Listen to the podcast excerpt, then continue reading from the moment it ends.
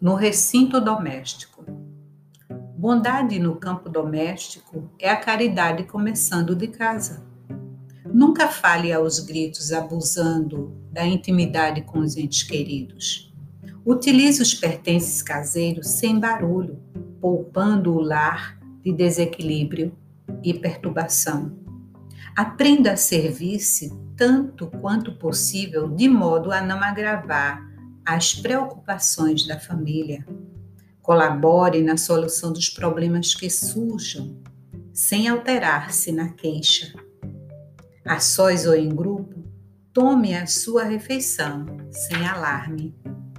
É sempre possível achar a porta do entendimento mútuo quando nos dispomos a ceder de nós mesmos em pequeninas demonstrações de renúncia a ponto de vista. Quantas vezes um problema aparentemente insolúvel pede tão somente uma palavra calmante para ser resolvido? Abstenha-se de comentar assuntos escandalosos ou inconvenientes. Em matéria de doença, fale o estritamente necessário. Procure algum detalhe caseiro para louvar o trabalho e o carinho daqueles que lhe compartilham a existência. Não se aproveite da conversação para entretecer apontamentos de crítica ou censura, seja a quem for.